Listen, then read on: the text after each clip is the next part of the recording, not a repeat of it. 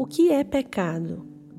Pecado é rejeitarmos ou ignorarmos a Deus no mundo que Ele criou, rebelando-nos contra Ele e vivendo sem tê-lo como referencial em nossa vida.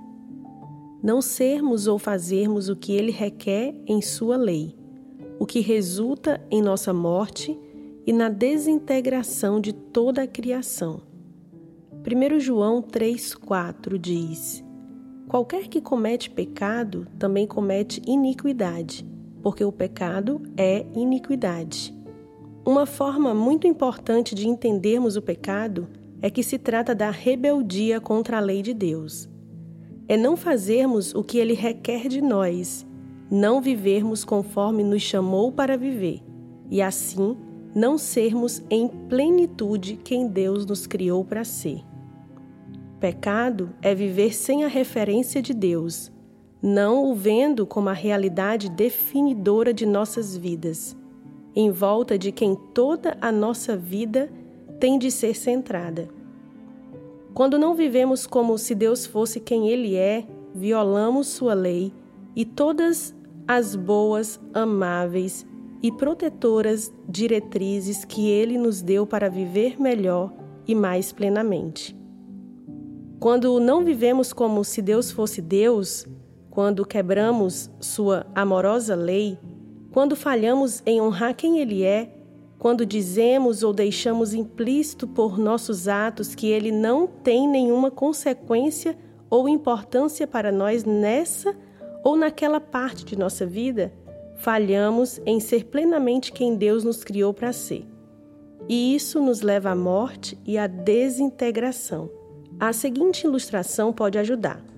Nosso sistema solar existe em harmonia somente quando todos os planetas orbitam em volta do mesmo centro, o Sol. Se, porém, os planetas decidissem por conta própria sobre como fazer sua órbita, o que aconteceria? Morte e desintegração.